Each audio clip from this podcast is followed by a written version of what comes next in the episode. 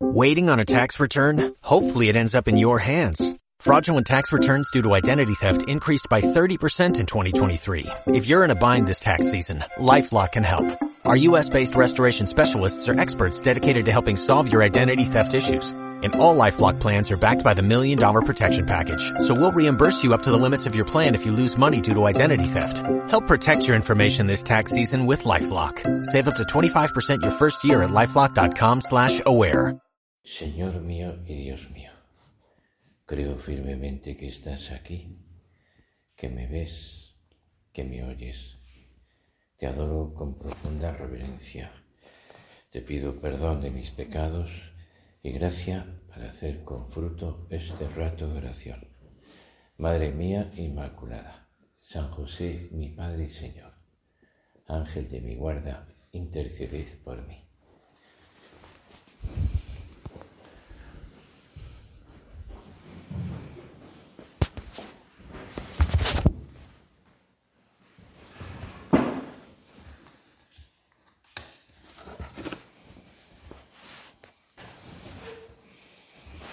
San José, mi Padre y Señor, en este domingo de San José,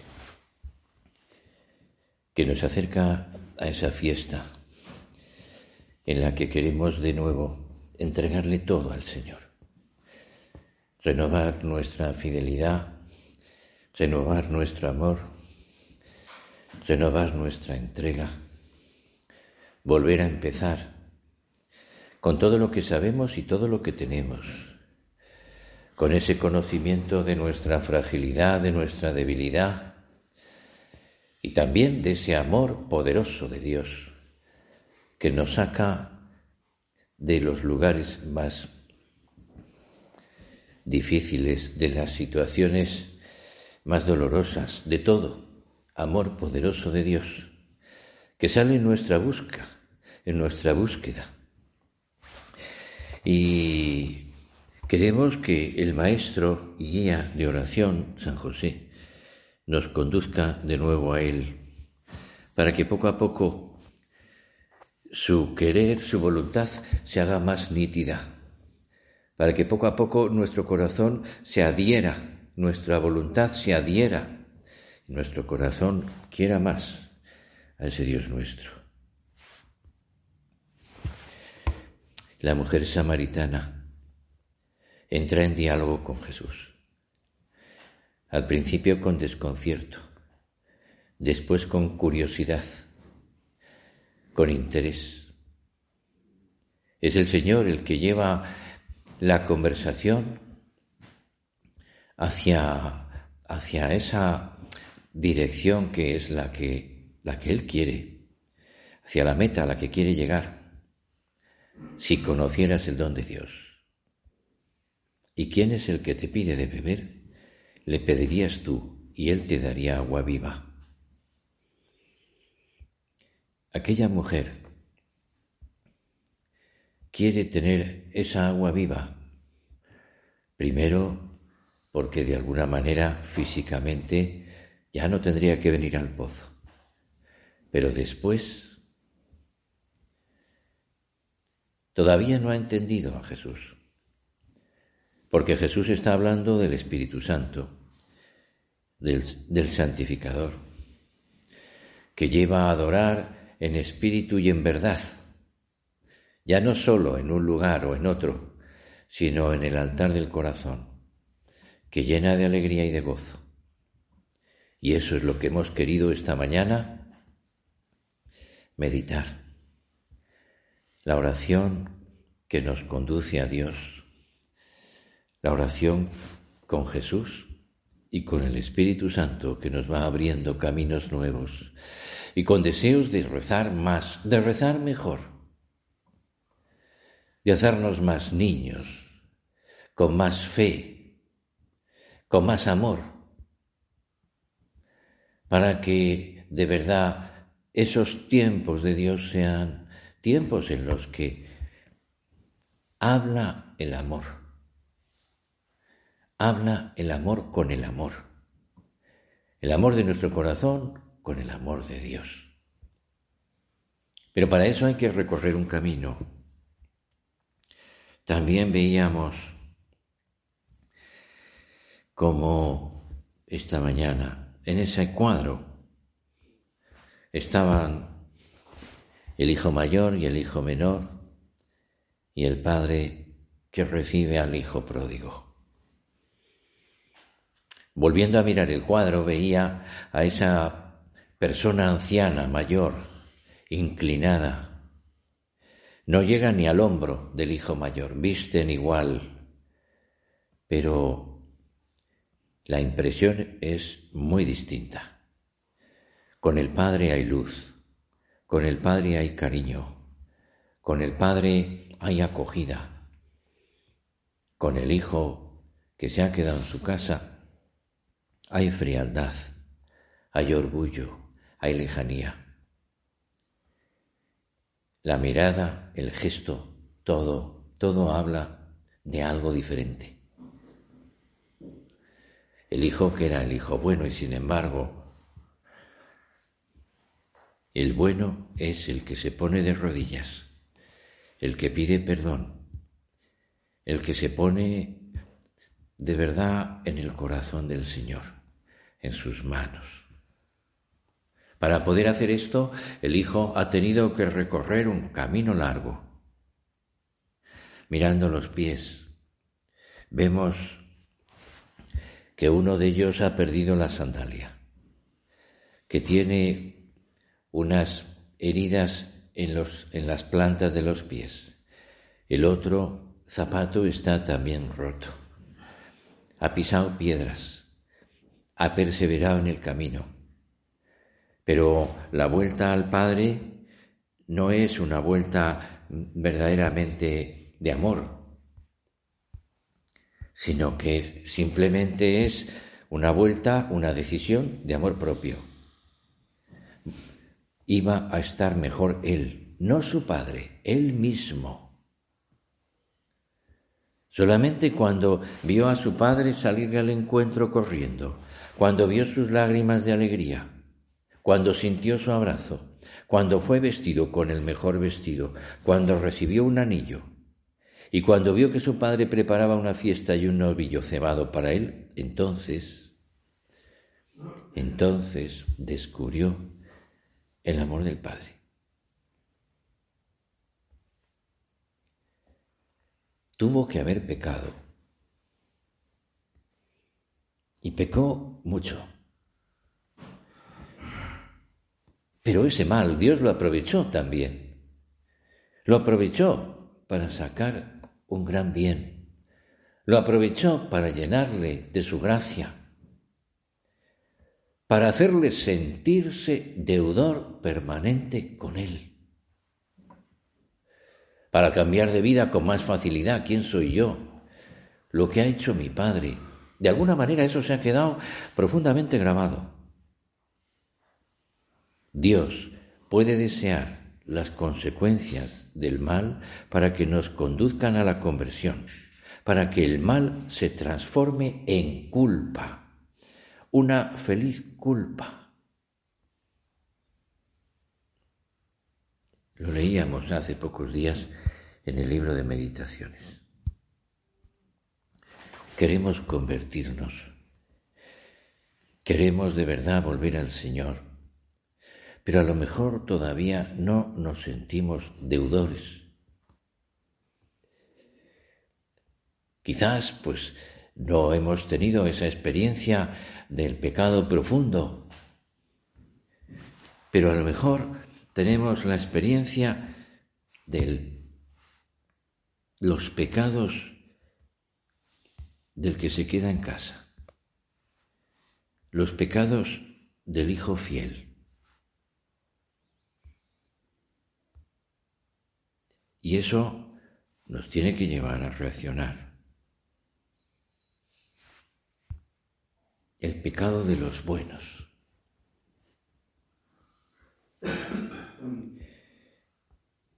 Aquel que está,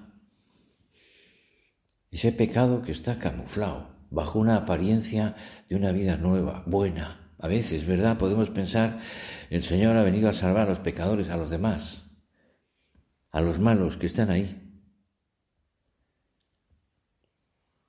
Y sin embargo hay momentos en los que aparece que de verdad en nuestro interior está, está ahí. El orgullo, la soberbia, la envidia. Modelo de obediencia era el hijo mayor. Seguramente era también así, aplaudido por los amigos del padre. Tienes aquí a tu hijo, consuélate. Está aquí y es bueno. Pero se descubre que dentro de sí mismo tenía quizás en esa apariencia virtuosa, en ese modelo de obediencia, se revela lo que hay dentro. Sale fuera. Sale fuera que no ama, que es un servidor, pero no hay amor ni al padre ni a su hermano. Sale fuera su egoísmo, y nos podemos preguntar, ¿ha pecado gravemente? No. Pero quizás se ha acostumbrado a los pecados veniales. ¿Quién está lejos? Ahora. ¿El que ha pedido perdón de sus graves faltas? ¿O el que no quiere perdonar de sus pecados veniales. ¿Quién está más lejos? ¿Quién tendrá ese cielo más grande? ¿Y tú y yo? ¿Qué pensamos de nosotros mismos? Porque si no me siento así, pecador, que tiene que ser perdonado, que tiene dolor de corazón, ¿Cómo voy a hacer oración? ¿Cómo voy a mirar a Dios? ¿Cómo voy a conmoverme? ¿Cómo voy a ser esa persona que de verdad pueda reparar los pecados? Por la penitencia. Había una religiosa santa que llamaba al pecado venial deliberado la apostasía del corazón. Como son pecados veniales. ¿Dónde está el amor? ¿Dónde está nuestro corazón? Tenemos que convencernos bien de nuestra condición de pecadores para mantenernos en una gran humildad y sobre todo para movernos a dar gracias a Dios por el amor que nos tiene a pesar de nuestra indignidad. Comprender que somos pecadores es ya una gracia grande, pues no podemos ser salvados si no tenemos la certeza de estar perdidos.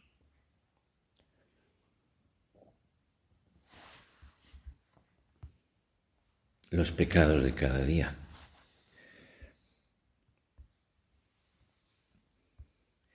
A veces, ¿verdad? Dice este autor espiritual, tenemos que estar atentos para no ser unos de esos cristianos que se acusan de distracciones en la oración, de no haber ido a misa un día que estaban enfermos en cama y no mencionan una pequeña calumnia asesina.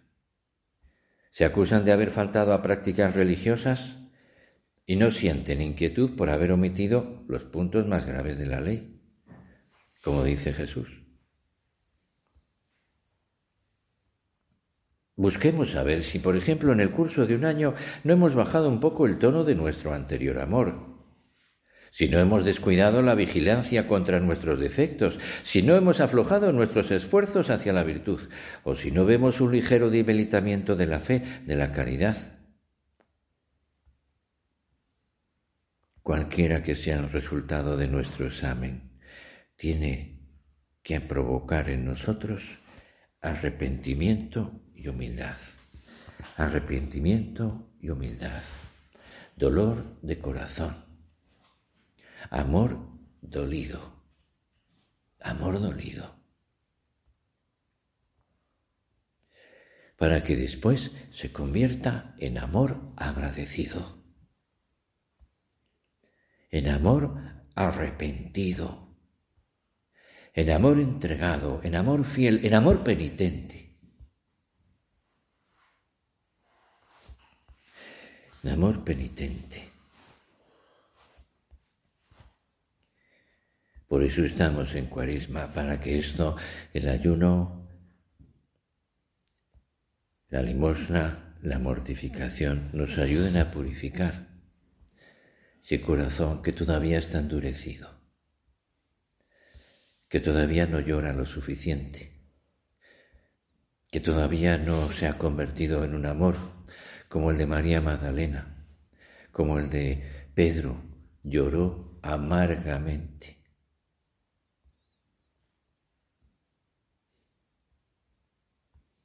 estaba perdonado.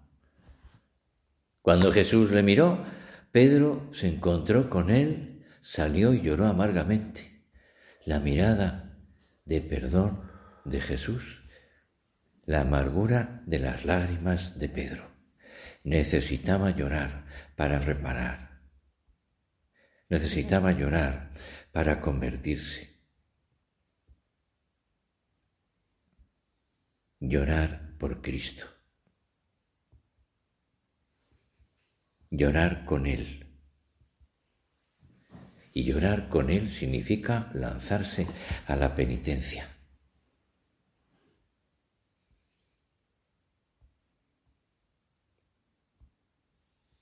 No sabemos llorar nuestros pecados. Nuestras almas están demasiado abotargadas y heridas para eso. Necesitamos postrarnos ante el Señor y pedirle que nos deje llorar nuestras culpas con sus propias lágrimas.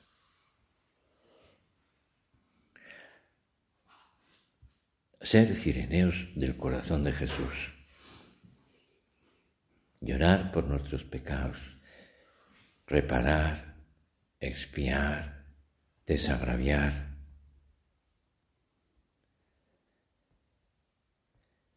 haciendo que nuestro corazón cada vez más sea sensible a ese pecado que está en mí y fuera de mí.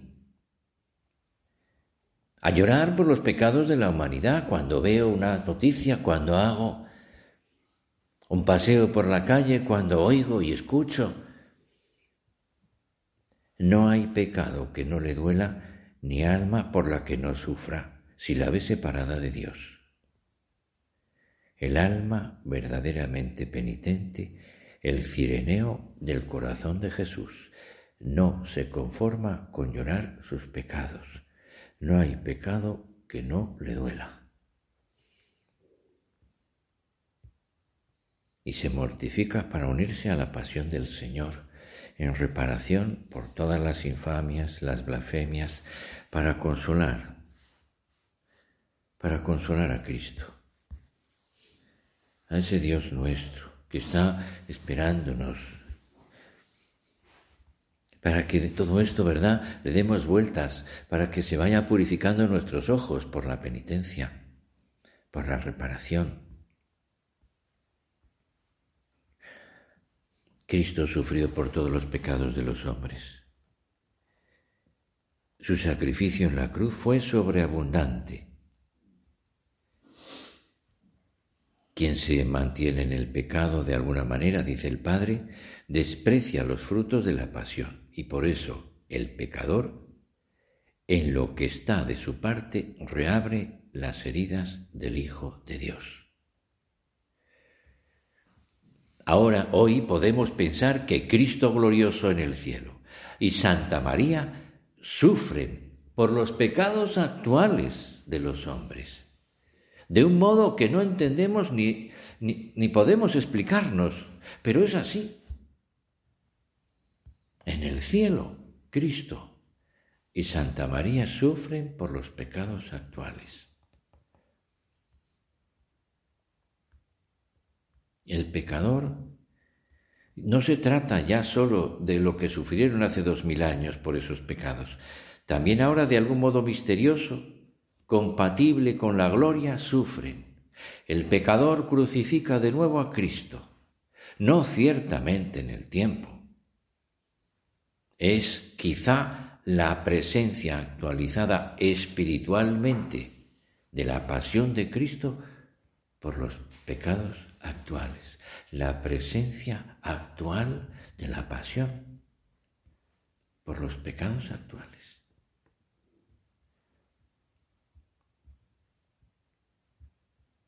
Por eso tenemos que desagraviar, porque nos podemos unir al sacrificio de Cristo, la penitencia, la expiación. Es unión actual con Cristo en el Calvario. Consuelo en la cruz. Amor en la cruz. Amor reparador. No sólo una unión a un hecho pasado. No es una metáfora piadosa, una realidad urgente en este mundo. Consolar a Cristo y a Santa María. Y en ese mundo estoy incluido yo, tú, cada uno de nosotros. Pero al Señor le consuela nuestro sufrimiento? No. Lo que le consuela es nuestro amor, nuestra compasión. Y si en algún momento desea para nosotros la cruz, no es porque desee el sufrimiento, sino porque así, con Él, estamos más felices. Con Él estamos más felices y podemos ser el mismo Cristo. Cosa tan bonita. Señor, para que esto de verdad lo entienda, para que lo lleve a mi vida, para que me sea más fácil estar contigo, consolarte, reparar mis pecados, repararlos de toda la humanidad, cualquier cosa. El valor de los pequeños sacrificios hechos por amor, una sonrisa, puede ser a veces la mejor muestra del espíritu de penitencia decía San José María Forja. Señor, de verdad, quiero tener ese amor dolido, agradecido, arrepentido, entregado, fiel. Señor, quiero que ese amor crezca. Para que crezca hacia ti y hacia los demás para que crezca en sensibilidad. Dame esa sensibilidad para dolerme de los pecados veniales, de las faltas de amor, de las pequeñas luchas en esos defectos, que no son siquiera pecados, porque no hay voluntad. Dame también luz para ver los pecados ocultos a mis ojos, por mi falta de sensibilidad, por mi falta de amor. porque a veces pues se embrutece todo, ¿no?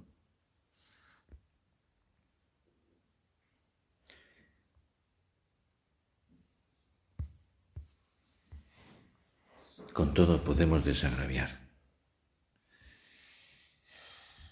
Con el dolor, la cruz,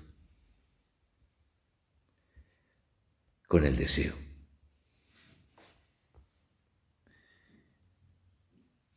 Santa Teresa de Niño Jesús.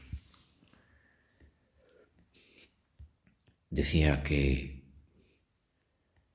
cuando estaba muy gravemente enferma, en los momentos en los que sufría más, no podía hablar, tomaba entre sus manos la cruz y con los dedos hacía el gesto de sacar los clavos de las manos y pies de Jesucristo.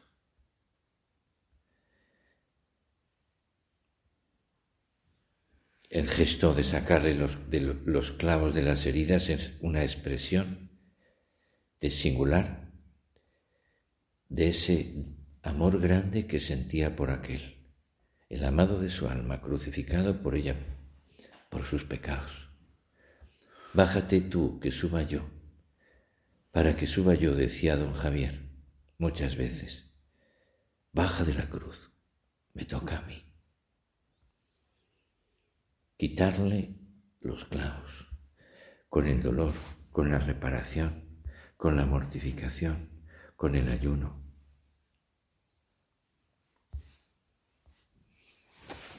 Hacer que el cuerpo rece. La oración tonifica el alma. La mortificación es la oración del cuerpo que ayuda al alma a respirar otro aire, a entender mejor el amor del Señor en la cruz la entrega de los demás ayuda mucho a conocer a los demás. Pues va quitando de nuestros ojos las impurezas en la mirada, los juicios en el pensamiento, el desafecto en el corazón. Todo eso lo va limpiando, purificando por esa entrega, por ese sacrificio, por esa mortificación, activa y pasiva, externa e interna.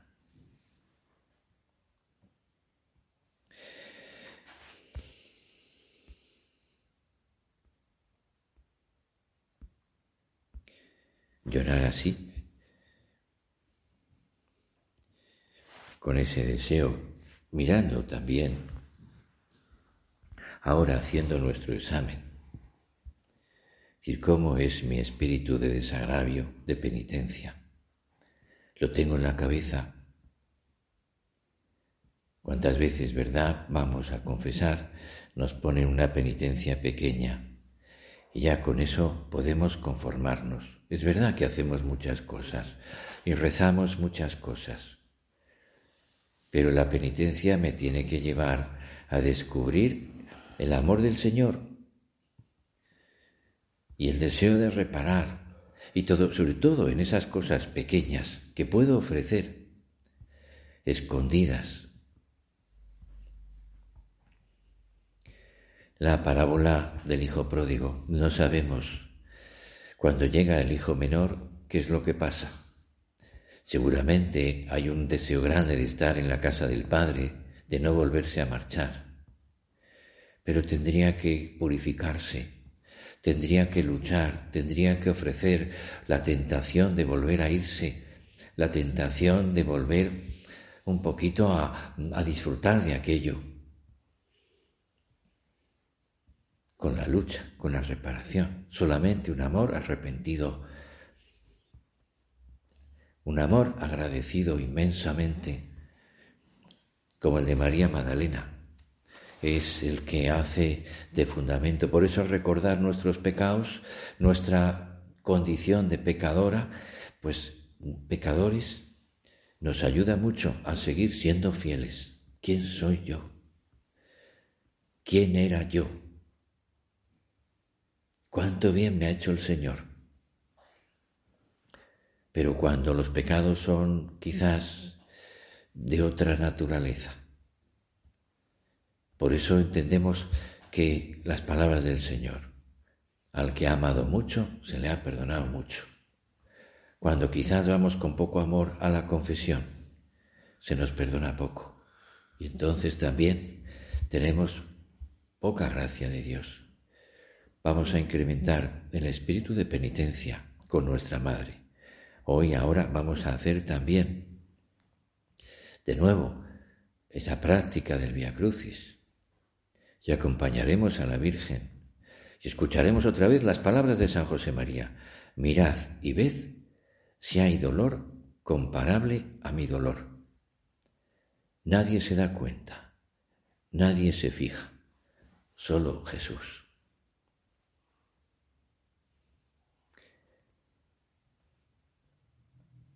También será testigo Jesús de nuestra reparación, de nuestra expiación, de nuestra penitencia. Solo Jesús se dará cuenta. Pero queremos pedirle a nuestra Madre que también sea grande nuestro dolor y sea grande nuestro amor, arrepentido, agradecido, dolido y un amor que repara con toda su vida porque como decía San José María, también a nosotros nos parece que qué poco es una vida para reparar.